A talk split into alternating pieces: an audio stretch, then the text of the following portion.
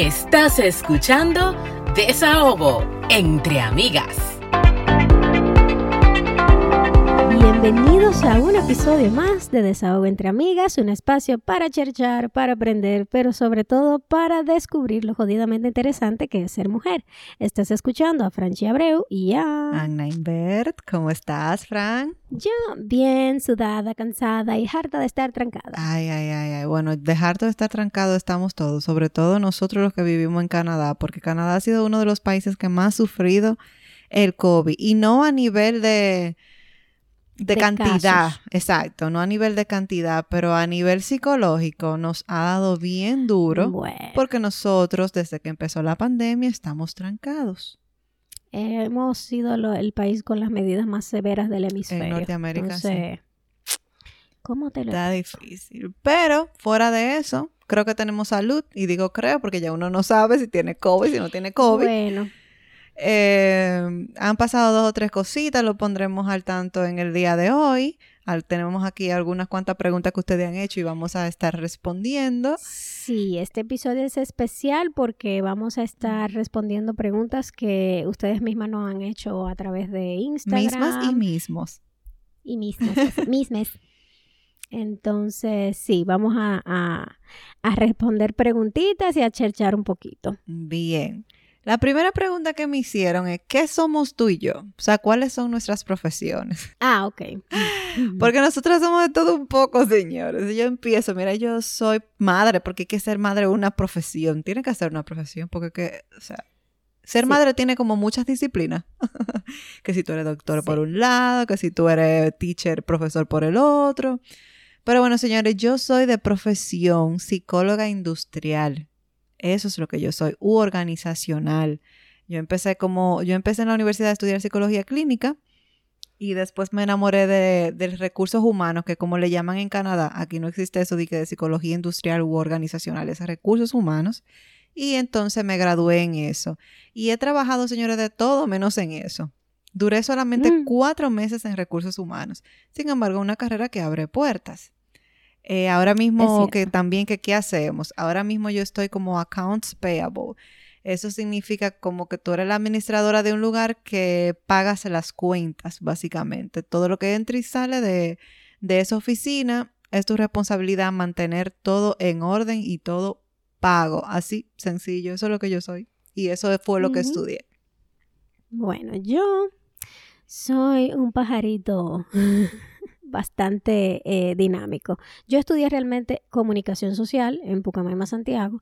Luego me, me fui a España, hice una maestría en periodismo multimedia y cuando volví al país, que estaba como con mi mente pensando en que quizá iba a trabajar en producción de televisión y eso, pues vi una oportunidad en, el, en la parte de marketing digital, que era otra parte que también me apasionaba mucho.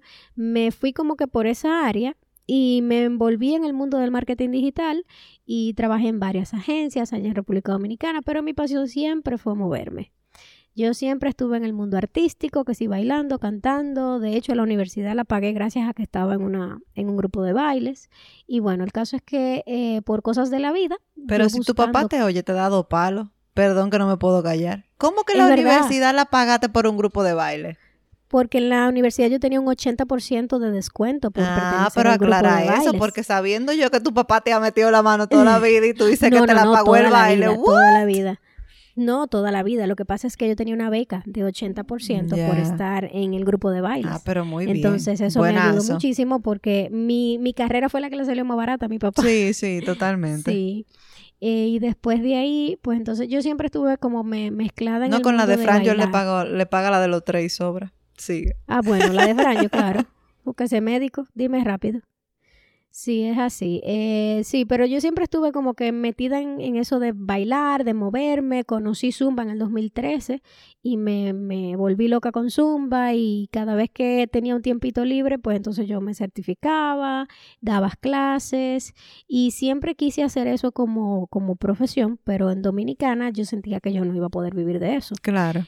Hasta que emigré aquí y aquí entonces con las certificaciones que yo fui haciendo, no solamente de Zumba, sino de otras disciplinas y de personal trainer y ese tipo de cosas, pues vi la oportunidad de trabajar full time en Group Fitness. Entonces, hasta ahora, aquí yo soy Group Fitness Specialist en el YMCA de Mississauga en Toronto. Ahí está, su resumen. Yes. Eh, Y por supuesto, doy mis clases particulares. Ah, nítido. Ah, sí, hay que hacer la promo. Señora Franchi, da clases particulares si usted quiere ser parte del equipo. Solamente escríbanos por DM. Puede ser a Desahogo, puede ser a Franchi Abreu en Instagram. Y hasta a mí me escriben que yo eh, forzo ahí para su descuentico. claro, Eh, tú claro. tenías otra pregunta que le escribieron al Desahogo, porque aquí estamos sacando preguntas de todos los lados que tenía que ver con, con profesión, ¿no? Ay, yo ni me Eh, acuerdo. no, ¿qué nos motivó a hacer el podcast? Oh, ok. ¿Y qué ha sido lo más retador para las grabaciones? Ok, de mi parte, ¿qué nos motivó? Yo creo que ambas tenemos opiniones similares. Esto ya lo hemos explicado varias veces en, en los mismos episodios. Bueno, en el episodio 1, en el episodio 30 y... se da el tema, se da el tema y lo Sí, explicamos. Para el aniversario sí se ha Pero no hay sí. problema, lo explicamos otra vez. El podcast salió de la necesidad que tienen todas las los seres humanos, ni siquiera las amigas, los seres humanos, señores, de desahogarse. Nosotras eh, pasamos por momentos difíciles juntas, como el embarazo, migración, la soledad que uno tiene aquí. Y entre, entre tantas cosas que nos contábamos, hablábamos, pensábamos, de, según nosotras, que teníamos conversaciones chulísimas y que, te- y que nos pasaban cosas que le pasaban a otras mujeres y quizás podríamos compartirlas con ellas y que se sintieran, no es identificada, la palabra está muy cliché, pero que se sintieran apoyadas sobre todo y que Exacto. sintieran que no están solas en el mundo. Yo siempre he dicho, esto de que suena feo, pero la verdad, nadie es tan especial en el mundo, la vida no le ha cogido contigo, es simplemente la Claro. vida. Entonces, la vida toma su curso, toma su rumbo y pasan ciertas cosas y nosotras hemos sido ni siquiera víctimas, nosotros hemos sido, bueno, hemos, estamos, estamos viviendo la vida, nos ha pasado situaciones y de depresión, de, qué sé yo, de melancolía, de de ansiedad, de migración, los procesos de adaptación y todo eso, eh, lo compartíamos mucho. Ella fue un gran apoyo para mí, yo fui un gran apoyo para ella y decidimos, bueno, Claro. ¿por qué no compartir todas nuestras historias y nuestros tips con esas madres, con esas amigas, con esas hermanas, con esos hombres que han tenido tantas situaciones como nosotras, por ejemplo, también luchando con el peso? Y esa fue la gran, ¿cómo se dice? Como la gran La razón, inspiración, la gran sí, la gran inspiración. Exacto. Y nada, nos pusimos manos a la obra, armamos todo y un 14 de febrero hicimos ¡pum!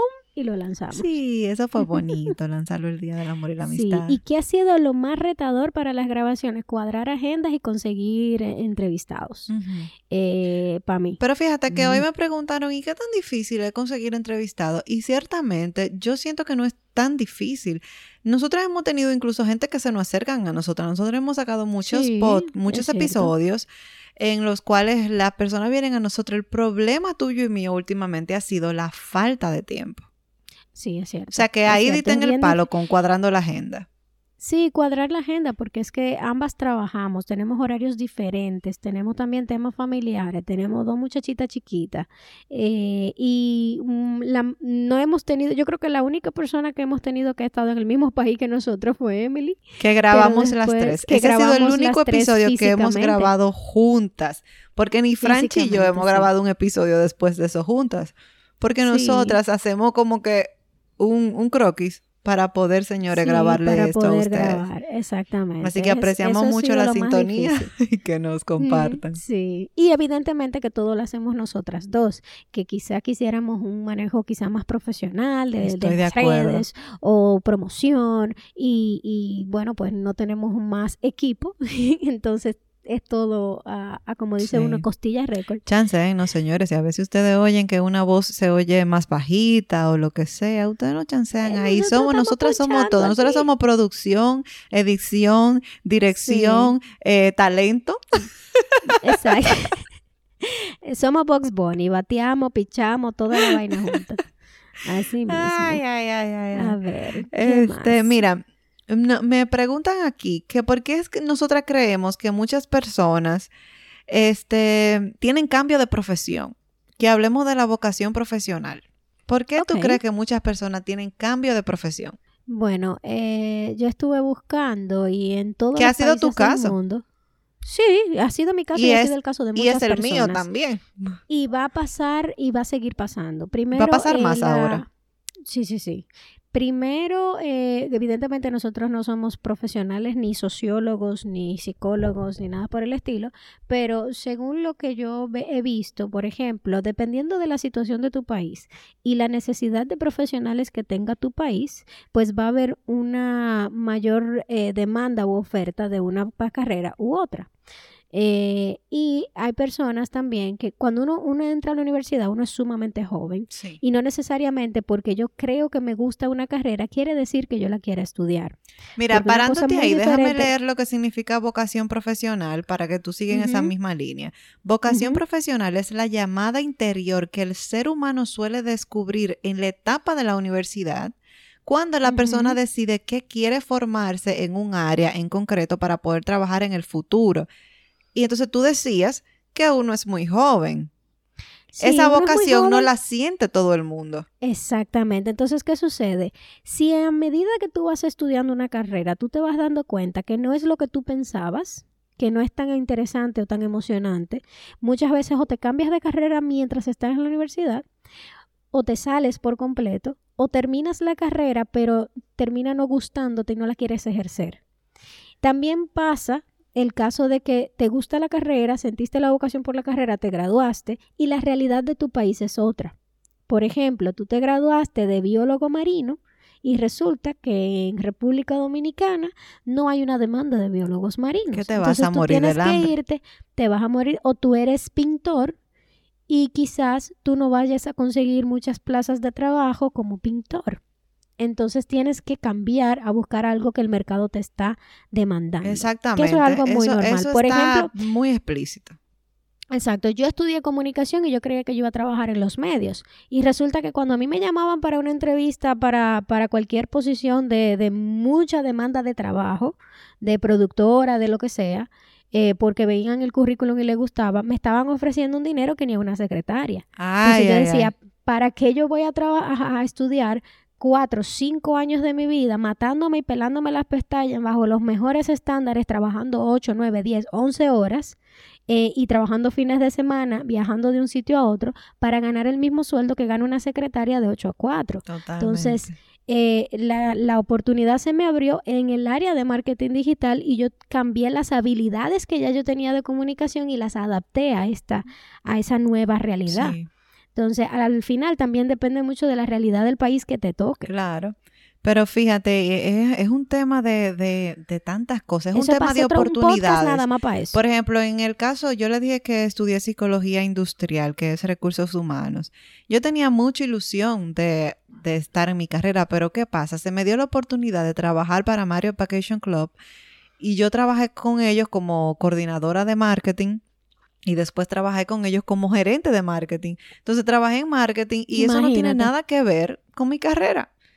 Pero entonces, después de eso, se me dio la oportunidad de ser la asistente ejecutiva de uno de los directores de una institución pública en República Dominicana, que es parte de un del Ministerio de Educación, que se me pagaba muy bien siendo asistente ejecutiva. Entonces, la vida también como que te lleva, ¿verdad?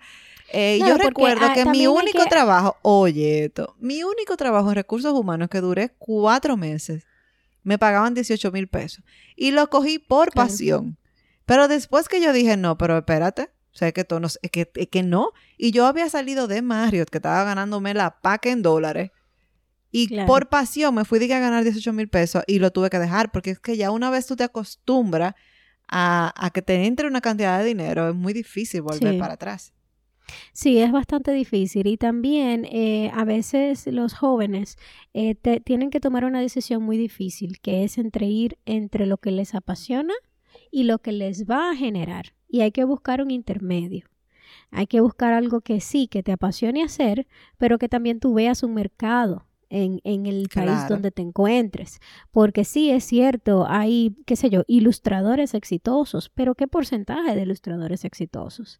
Hay, Y hay gente en eh, República Dominicana, yo conozco personas que estudian, por ejemplo, diseño. ¿Diseño de qué? Ah, de licuadora, de nevera. Eso no de República diseño Dominicana. industrial. El diseño industrial es una carrera espectacular, pero en, en de ciertos países No, no, porque hay nosotros compramos cosas importadas. Exactamente, no fabricamos nada. Entonces, eh, es bien difícil porque es una decisión que uno tiene que tomar eh, y, y es muy feo tú vivir de algo que no te gusta. Y hay de de algo ti que, que, no que, te ofrezcan una nevera Whirlpool, eh, perdón, una nevera dominicana en vez de una Whirlpool. Tú sabes que la gente Bueno, tú, tú sabes tampoco va a apoyar, pero también no lo va a apoyar. Entonces, eh, ¿qué te digo? Hay muchos cambios de carreras por eso, por las circunstancias, por el, por la realidad del país, la realidad del mercado, por cosas que suceden. Mira, ahora con esta pandemia hay mucha gente que tuvo que reinventarse un millón de veces porque en el área donde trabajaban o el negocio que tenían no es un negocio esencial y, y bueno, pues se fue todo a pique y tuvieron que hacer otra cosa que es algo que, que Sí. imagínate, ha cambiado el mundo Hay que reinventarse y por eso la gente toma decisiones diferentes. También cuando tú eres padre, cuando tú eres padre, porque quizá cuando tú estás solo, tú dices, ok, me quedo con los 18 mil pesos, pero cuando tú tienes que pagar colegio y tú sabes que haciendo otra cosa te va a dejar más dinero, pues dicen la que no todo el dinero se gana, pero a veces, a veces creo que uno no, bueno, no quiero decir eso porque la gente después va a decir, sí, uno sí siempre tiene alternativa, pero en un momento de tu vida, por un tiempo específico, tú dices, yo voy a ganar ahora estos 100 mil pesos, aunque a mí no me guste mi trabajo, pero lo voy a ganar por lo menos por este año, a ver en qué mayo me, me puedo desarrollar es después. lo que pasa con los emprendedores, por ejemplo, que están en un trabajo formal y dicen, sí, yo quiero emprender, pero ¿qué pasa? Es muy chulo tú esperar los 15 y los 30, ese salario fijo, y cuando tú estás emprendiendo, tú no sabes cuándo tú vas a recibir. Muchacha, y no hay que Entonces, muchas emprender. eh, personas siempre- de manera inteligente van emprendiendo y mantienen su trabajo y cuando ven que las cosas pues entonces le está empezando a generar pues entonces volcan toda su energía es la opción más inteligente, porque cuando Es uno está emprendiendo, uno tiene que aflojar un dinerito. Claro, Y depende de en qué tú vas a emprender. y mantenerte por un año sin, sin asumir que vas a percibir ninguna ganancia. Así es. Mira, otra pregunta. Al final le voy a decir toda la pregunta disparatosa porque siempre llegan preguntas disparatosas ahí. ah, pero que- claro que sí. Otra pregunta que nos hicieron fue que cómo es comprar eh, una vivienda en Canadá. Entonces nosotras este, vamos a hacer un episodio para eso porque el tema de comprar vivienda en Canadá es muy amplio. Incluso voy a ver si conseguimos a un realtor que Franchi y yo conocemos para traerlo Sí. e invitarlos. Pero es un tema muy amplio. eh, y yo diría, yo lo resumiría en si usted tiene dinero, usted compra, si no, no. Porque aquí las cosas, las casas son caras. Pero bueno, Ah, no, aquí esto no es fácil. eso Aquí es... eh, el tema del dinero, eh, o sea, y el mercado también, ahora mismo el, el efecto COVID ha hecho que el mercado esté más volátil y más loco todavía. O sea que vamos al paso. Entonces, eso es una de, de las preguntas que ya saben, las vamos a tratar de, de contestar en un episodio completo para eso. Mira, hay otra pregunta Yes. eh, que me hace, esta sí la voy a decir, se llama Isabel. No, no veo el, nom- el apellido aquí en Instagram, pero hola Isabel, gracias por tus preguntas porque mandó dos. Este, ella Uh. pregunta si se tiene un certificado técnico en cuanto a viajar para Canadá, trade, se necesita solicitar el ECA o ECA, que eso es Educational Credential Assessment. Entonces, aquí hay varias compañías y la para hacer eso y la que más se conoce es la UES, que es la que verifica que el diploma que tú tienes como extranjero sea válido aquí en Canadá. Sí. Yo entiendo que ya usted tenga un, un certificado, un diploma, eh, un degree y un diploma aquí son cosas diferentes y que usted necesita Sí. alguna prueba de credencial, claro, usted la puede ir a buscar en, en una de estas compañías. Ahora bien, se la piden normalmente al que está aplicando, creo. ¿A César Sí. se la pidieron? El West. Ajá. el WES lo tuvimos que hacer los dos. Los dos, ok. Entonces, Porque eh, tú sabes que la educación es cuando uno aplica por Express Entry Sí. específicamente, eh, la educación de ambos suman puntos. Sí, Entonces, pero en mi caso, la- por ejemplo, mi educación se puso y yo no lo hice. Por eso, bueno, ustedes los dos lo hicieron. Yo no hice lo del WES. Eh, si tú eres el que vas a aplicar, eso sí, tienes que hacerlo. Eso es lo que Sí. yo creo, señores. Yo no soy. Yo, bueno, yo- de hecho, recuerdo, recuerdo muy bien el tema de mi, de mi, de los puntos que le suma a la educación, porque eh, como tanto mi esposo como yo teníamos maestrías, nos subía 11 puntos. Bueno. Este, pero lo que yo, lo que yo no sé es, porque como es un señor Emily Duvergeta ahí en Instagram, la puedes buscar. Exacto. Lo que yo no sé es si para el otro, para el otro, para la otra persona que no está aplicando, es tan válido como para la que está aplicando, porque es que yo no lo hice y mis puntos sumaron, o sea, mi educación sumó puntos. Eh, otra cosa, por ejemplo, yo lo recomiendo para la persona que va a aplicar directamente, no para los dependientes, porque son 400 dólares y si usted no lo tiene, pues ahórrese eso. Además de que aquí, para tú conseguir trabajo, es muy difícil que te pidan prueba de credenciales. Mi esposo sí, se consiguió trabajo. A menos que sean carreras muy específicas. Exacto, pero por ejemplo, mi esposo es ingeniero de Ontario, o sea, ya certificado y se consiguió trabajo y de todo y a él no le pidieron credenciales. Yo me conseguí mi trabajo como accounts payable y a mí no me pidieron credenciales, Franchi también y todas las personas que conozco, nadie me ha dicho de que sí, en el trabajo. Bueno, en el área, en el área fitness sí.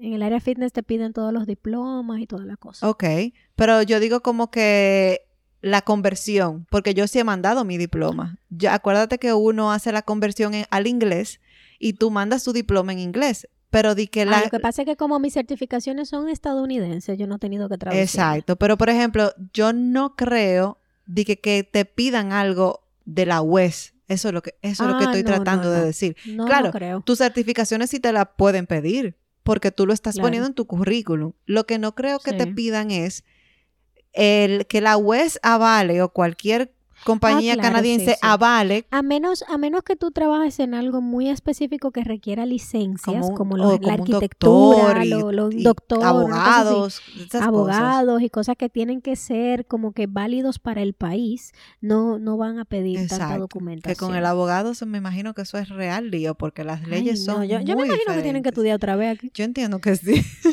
Eso porque- sería un lío. Así que yo no sé, Isabel, si respondí tu pregunta, pero aquí ella vuelvo y le repito, si se tiene un certificado técnico se necesita solicitar un SA.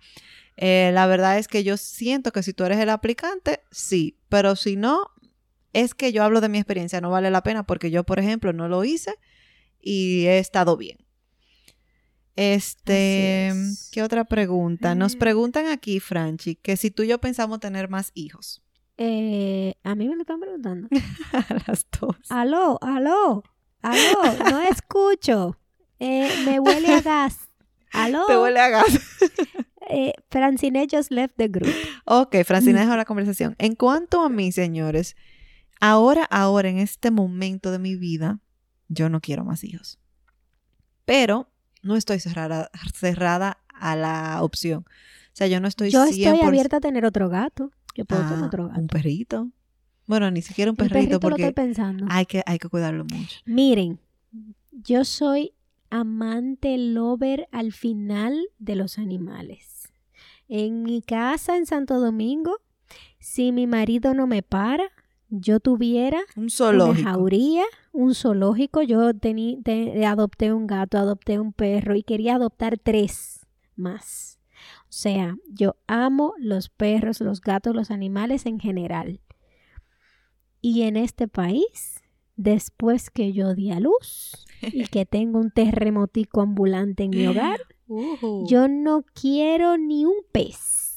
Ay, ay, ay, ay, ay. O sea, nada más de pensarlo, porque yo veo el perrito y yo digo, ay, qué lindo. Pero desde que pienso en sacarlo en menos 20, a mí se me quita toda la inspiración. Y voy a agregar algo, no solamente sacarlo, déjame agregar el dinero que hay que pagar aquí por tener un perrito. Ah, no, aquí tú tienes Porque, que tener señora, un seguro. aquí vacunas, seguros, eh, Sí. que veterinario cada, qué sé yo, cuántos meses hasta que, hasta que deje ya, hasta que sea un No, adulto. y si pasa un accidente y si hay que operarlo. No, no, todo, una todo, operación todo, de un todo, todo. animal aquí cuesta más que de una gente. Así porque es. en el de Cuando la lo gente nosotros castran, tenemos hip. Eso cuesta, o sea, eso, no es como cuesta que, un dinero. señores, tener un, Un perro aquí literalmente es como tener un muchacho chiquito Sí.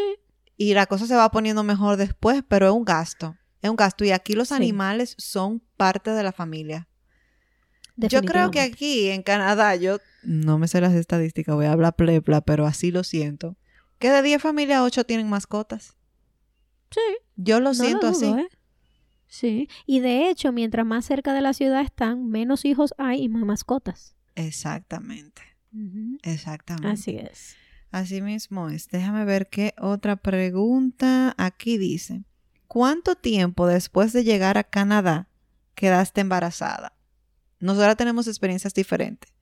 Dale tú, Franchi. Bueno, en mi caso, que de, dicho sea de paso, agradezco muchísimo a Lynn y a Ceni por invitarme a las charlas de Madres Reales Talks. Ahí yo hablé precisamente de ese tema, de cómo fue el embarazo y el posparto en, en, aquí en Canadá. Y Yo cómo tengo que escuchar esa charla. eso. ¿Cómo la consigo? Sí, Aprovecha para eh, esa necesitas promo. el, el Royal Access, pero vamos a ver cómo lo conseguimos. Realmente está, estuvo muy chula, muy, muy, muy chula. Y fueron más de 50 charlas, o sea que hay muchísimo de dónde, de dónde aprender. Eh, sí, precisamente yo hablé de eso. A- en mi caso particular, a nosotros nos pasó que la misma semana que nos enteramos que nos iban a dar, que nos pidieron el, el pasaporte, eh, esa misma semana yo me enteré que estaba embarazada. Entonces tuvimos que hacer todo el proceso Más rápido que inmediatamente. más rápido que, que, que de carrera, para, eh, porque yo tenía ya unos meses de embarazo, entonces tenía que, que aterrizar de esa manera y bueno, ese fue mi caso. Yo me embaracé en el proceso. Ya ustedes saben.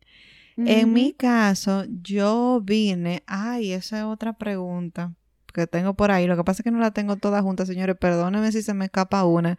Es que hicimos la encuesta en la. En, no, no No nos. Sí. ¿Cómo se dice? Organizamos bien. Eh, Sí. Pero me acordé gracias a esto. En mi caso, yo llegué con una niña de nueve años. Ella cumplió nueve aquí, yo creo. O recién cumplido, no me acuerdo. Y yo me embaracé, deja ver, como un año y pico después, dos años, dos años después de estar en Canadá. Victoria nació en el, un año y pico después de yo llegar a Canadá, yo me embaracé. Y, y entonces ya luego a los dos años y tanto nació la niña Victoria. Entonces a eso le sigue otra pregunta y es que de tips, déjame buscarla para leérsela bien. Ay, pero aquí, aquí encontré otras. Ok, aquí dicen tips para emigrar con niños. Yo tengo algunos tips porque yo- Presínese. Pídale al Señor mucha paciencia. Ay, ya, ya, ya, ya, ya, ya. Señor, se me van a quedar varias preguntas. Le pido disculpas otra vez. Sigue, Franchi. para allá. No, no, no, no. Dile tú, porque yo no viajé con niños. El, el mío estaba en la barriga. Mira, yo siento que hay que Depende niño explicarle al niño qué es lo que va a pasar. O sea, hay niños que, ah, no, pero que tienen cuatro años, sí, pero ellos más o menos entienden. Sí. O, no sé, yo siento que tienes que darle al niño la oportunidad de despedirse, explicarle y, y hacerlo parte del proceso. Porque Eso arrancar a un niño de una casa, de un colegio, de un ambiente, De una rutina. de una rutina, gracias, de la nada, y después Es que se ve fuerte. envuelto en otra rutina, le va a chocar más, Y más en un país con otro idioma. exacto, le va a chocar más de lo que le va a chocar porque le va a chocar. Entonces yo creo que lo primero que hay que hacer es explicarle al niño lo que va a pasar. Algo En que yo su- hice, De acuerdo a su edad, porque Exacto. hay niños que eh, hay que explicárselo más o menos. Hay eh, niños que tú tienes que decir, mira, y ahí va a haber nieve, y tú lo tienes que enamorar como que Sí, del, sí, del nuevo entorno antes de llegar y eso. Y hay niños más grandes que lo van a entender rápido. totalmente. Como la niña mía tenía ocho cuando empezamos el proceso, eso fue lo que yo hice. Yo la ilusioné con los temas chulísimos del hogar y con los de, nuevo hogar y con los beneficios. Por ejemplo, yo le busqué la la torre que, que, hay en Toronto, la CN Tower, yo le busqué la nieve, le busqué patinar en nieve, eh, le busqué a Santa, yo le dije, mira, ya se celebra mucho lo de Santa, y le busqué las auroras que se dan aquí en Canadá. Le fui buscando muchas cosas y yo casi diario le ponía un videito de cosas chulas de Canadá y ella estaba súper emocionada, súper. Eso fue un tip que yo, mi esposo y yo todavía al día de hoy decimos que lavado de cerebro más bueno hicimos. Porque el cambio no le chocó tanto. O sea, yo le di una lavada de cerebro a esa niña. Increíble. Mi esposo también. Entonces le expliqué, ¿verdad? Lo que iba a pasar, el cambio. Luego le expliqué las cosas buenas del cambio. No le expliqué las cosas malas porque no le voy a poner cosas negativas en la cabeza antes de llegar al lugar. Claro. No, y que tú no sabes cómo el niño se va adaptando. Hay veces que los niños son súper resilientes y lo que tú crees que los va a frustrar, a ellos les divierte. Increíble. Y otra tú crees, ay, se van a quejar del frío y están volando con la nieve jugando ¿qué quejando, sudando en la nieve de tanto que fuñen y joden. Literalmente eso le pasó a la niña mía, sudaba en la nieve. Entonces, otra cosa que yo hice fue que le hice la despedida con sus amiguitos, porque como le dije al inicio, hay que romper el lazo no de, de, impacto. Hay que ir haciendo, creando un camino y al final, ok, este es el momento de decir adiós, no sabemos cuándo lo volvamos a ver. Pero lo que más se requiere, señores, es paciencia con sus niños. Hay que recordar que ellos comprenden un poco lo que está pasando, más bien, ellos lo entienden, pero no lo comprenden. Eso es lo que yo creo. Ellos saben que se van a mudar, sí, que chulo, que sé yo, que ahora ellos, el por qué quizás no lo entiendan tan bien. Entonces hay que tener mm, mucha paciencia. Y mientras más chiquito, menos van a entender. Algo que yo hice que muchos no, porque lo he escuchado, no recomiendan es, por ejemplo, como nosotros no íbamos a un país que no hablaba español, yo la puse en clases de inglés, porque en este país se habla inglés. Eh, mi suegra me ayudó con eso, mi esposo, la pusieron ahí como por dos meses. Mucha gente dice, pero ¿para qué? Si cuando ya llegó aquí, ella va a aprender de una vez. Y es verdad. Pero todo lo que le en el camino, va a ser bueno. Claro, va a ser mejor. Va a ser mejor. Va a ser más rápido. Entonces la puse en esos dos meses por inglés y en inglés y como quiera, cuando llegó aquí, la primera semana fue del diach. Porque ella llegó un jueves y el lunes ya estaba en la escuela hablando inglés. Y ella se vio un poco frustrada, esa, esa pero fue una semana nada más, señores. Fueron, yo recuerdo los primeros mm. tres días. Se vio frustrada con el inglés, con la matemática en inglés y después le dieron francés. Y después de la segunda semana, como que ha vivido ahí toda su vida. no, ahora hay que pelearle para que hablen español. Ahora hay que pelearle para que hablen español. Otra pregunta, Franchi. ¿Cómo no perder la cabeza en cuarentena con, los hijos y el esposo en la casa? Eh, mira, cuando tú encuentres esa respuesta, mi amor. Porque a mí lo único que me ha funcionado es precisamente dar mis clases, volcarme en mi, en mi ejercicio y volverme loca haciendo ejercicio y ahora aprovechando que el clima está mejor saliendo a caminar de vez en cuando aunque sea una vuelta a la manzana. Eh, la actividad física definitivamente ayuda mucho a, a mejorar el estado de ánimo. Muy Pero déjame decirte que cada vez que a mí me llaman, me hablan de que, ay, cuando está lloviendo, patá de que para beber un chocolatico y ver Netflix, yo no quiero hacer nada en la casa. porque tengo ya. Hablando de chocolatico, tengo aquí tableta de chocolate embajador, tú viste. Ven para acá a beberte un chocolatico con leche canecho, Cuando canelita y te voy a hacer también muffin de, de maíz, de esos bicochitos de maíz. Dios mío, Dios mío. Nunca. Bueno, cuando Ford me deje, sabes que en una de mis clases de aquí online me ven el pelo así súper largo. ¡Wow! Tu pelo sí está largo. Y yo, bueno, cuando Ford me deje cortármelo, yo, yo me, lo, corto. claro. O sea, que cuando me lleguen los cabellos como hasta las rodillas, que yo voy a mochármelo más o menos. Ay, Dios mío. Este, bueno, miren, en mi caso, como yo he estado trabajando, el que la ha tenido feo es mi esposo.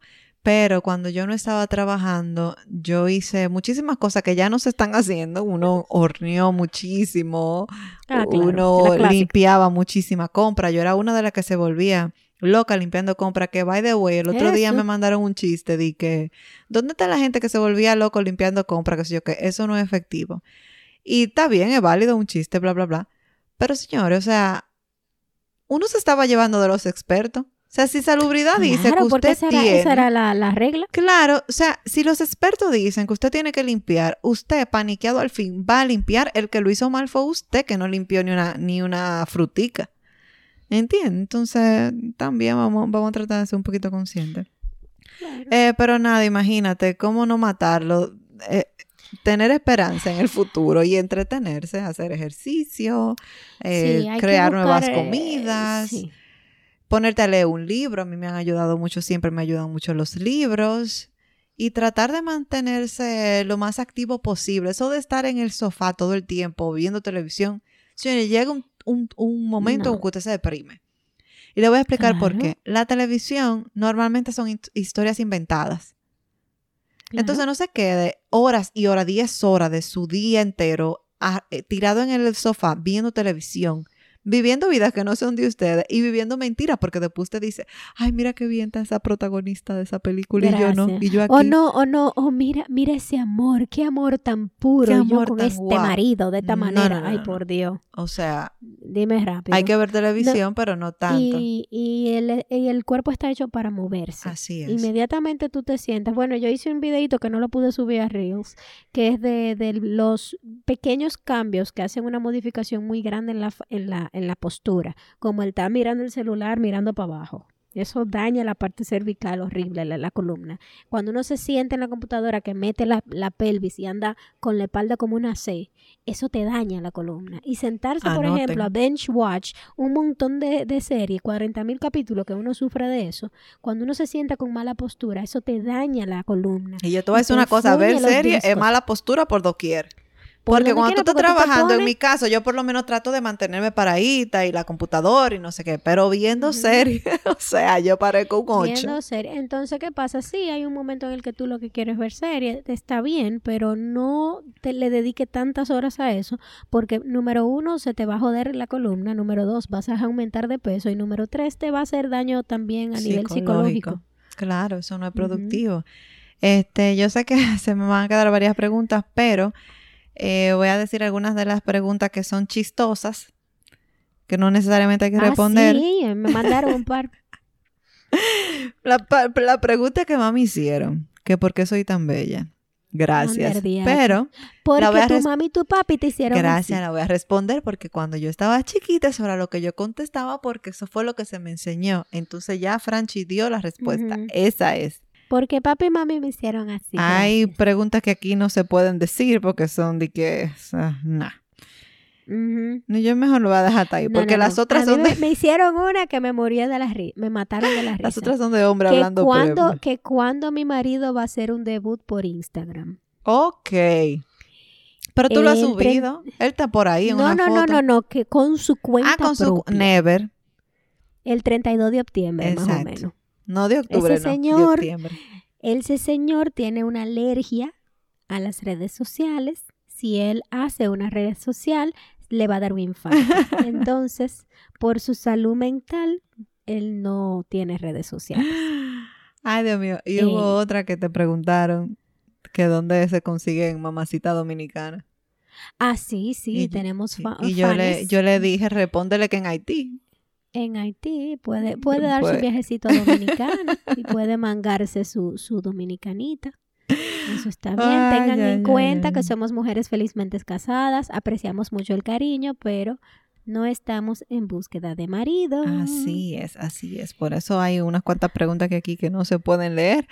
Pero bueno, este, yo creo que hemos Aquí llegado. hay una complicada. Cuenta. ¿Qué sería la única cosa que no seríamos capaz de perdonar? El DH. DH. Pero esto hay que sentarse a pensar. Pero Eh. señores, esa pregunta es tan profunda que yo nunca me había sentado a pensar no esto, de que algo que yo no puedo perdonar. Mira, todo lo que tiene que ver con mis hijos es delicado. Entonces, que me traten mal a mis hijos sin ninguna necesidad. Pero es que ni siquiera eso, porque llega un punto que yo perdono. Yo soy una persona sin rencor en mi corazón. Yo no puedo estar guardando odio.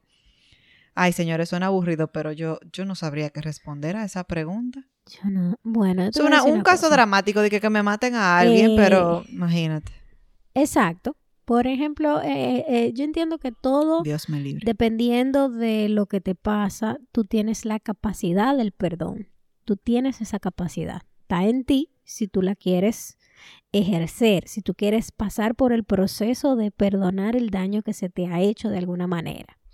Dicho eso, si a mí me le hacen daño a mi bebé, daño físico, psicológico, cualquiera, daño X, digamos que todas las series de asesinos en series y de sociópatas y psicópatas que yo he estudiado y he buscado de qué manera yo voy a hacer algo. Mm, sí, yo voy a implementar. Un chin de cada porque serie. ahí yo no tengo ninguna contemplación de que la moral, de que no, no, no, no, no. Yo me voy a asegurar de no caer presa, pero yo voy a picotear a esa persona y yo la voy a fuñir. Exacto. Esas cosas así dramáticas de qué tipo telenovela, que si te matan a alguien, que No, si te violan a alguien, que no sé qué. Esas son cosas que no se perdonarían desde nuestro punto de vista, pero así como de que de la vida No es de cotidiana. perdón, no es, no es de perdón, yo te voy a perdonar, pero te voy a matar. Está bien, yo no voy a guardar rencor, pero no voy a guardar ninguna contemplación tampoco. Así mismo. Pero nada, de la vida Así, cotidiana no sabría qué responder porque soy una persona que no tiene rencor. Sí me enojo en el momento, pero después como que mm, pasaron los días y ya, vamos a También seguir. el rencor requiere buena memoria y si tú supieras, Doris, aquí no hay memoria. Yo me sé mi nombre porque me lo Franchi repiten Rayita Doris Abreu. mucho. Estáticamente. Eso es.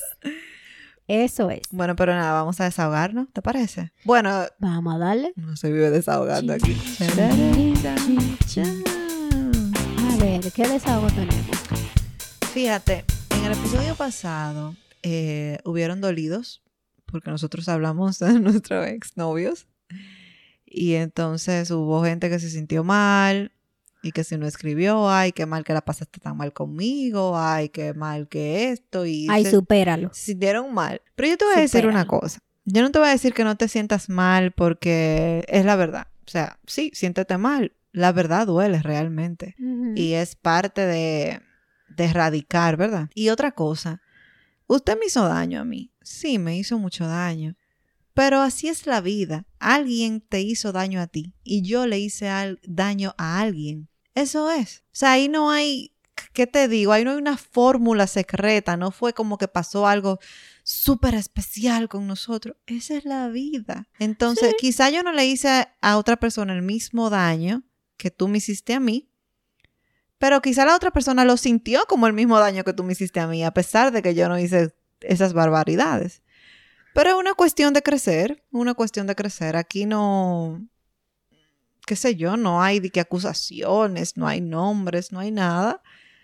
Ya, eso era lo que quería decir, como que no hay... Supéralo, lindo. Sí, no, no hay ningún It's tipo de over. rencor, es solamente una realidad que no se puede borrar. Así mismo es. Pero que aunque no se pueda borrar, está en el pasado, porque yo eso, de esas cosas se las abro cuando se trae el tema colación, no es como que uno está recordando eso tampoco. Exactamente, esa es otra cosa, como que mm, eh, son experiencias que uno vive, que uno aprende de ellas, pero ya, eso pasó. Exacto. Ya no hay pasó. por qué estar volviéndose loco. Ay, lindo, es que tú sabes la mamazota que tú perdiste. Mi amor. Ay, qué mal por ti. Ay, Dios mío. Y tú, Pasaste cuéntame. de bicochito a conconete y no lo Ay, sabías. qué depresión. Anyways, eh, yo. Por eso que uno ama las Ah. besties. Ah, tú sabes. Yo, que tengo ya dos fines de semana con buen clima, pensando en un barbecue. Ay, Y gracias. no se me ha hecho realidad, porque, ¿verdad? Yep. Ahora no es legal juntarse con gente. Y estoy harta de la vida. Eso pasa. ¿Qué te digo? Pero nada, eso es todo. Estoy harta que quiero hacer barbecue. Quiero salir de mi casa. No te apures, baby, que cuando pasen estos Ay. supuestos 28 días, ya tú sabes que aquí está, estamos preparados, estamos esperándote nada más. Ay, linda. Eso es lo único. Hoy me llegó la sombrilla del patio. Ay, Dios. Pero El barbecue nada, ya está ahí. amores, Ya tú sabes. Mil gracias por las preguntas que nos han mandado. Recuerden que nos pueden seguir escribiendo, nos pueden mandar cualquier tipo de pregunta que nosotros la leemos y tratamos de ayudarles como podamos. Es en, de, arroba, en o por desahogo entre amigas en Instagram o Facebook. Recuerden que, que vamos a, ¿cómo nos vamos a despedir? No nos importa si ustedes nos escribieron o no nos escribieron, nos importa que compartan el episodio. Eso es lo que más importa compartan ese episodio en sus grupos de WhatsApp, por sus histories, en mándenos mention eh, y sepan que para nosotros Déjame hacer, espérate, déjame hacer el famoso chiste que está ahora en Instagram con la musiquita de fondo. Ah, que te gusta ah, mi podcast. Ah, que tú me ibas diciendo que está chulo. Compártelo.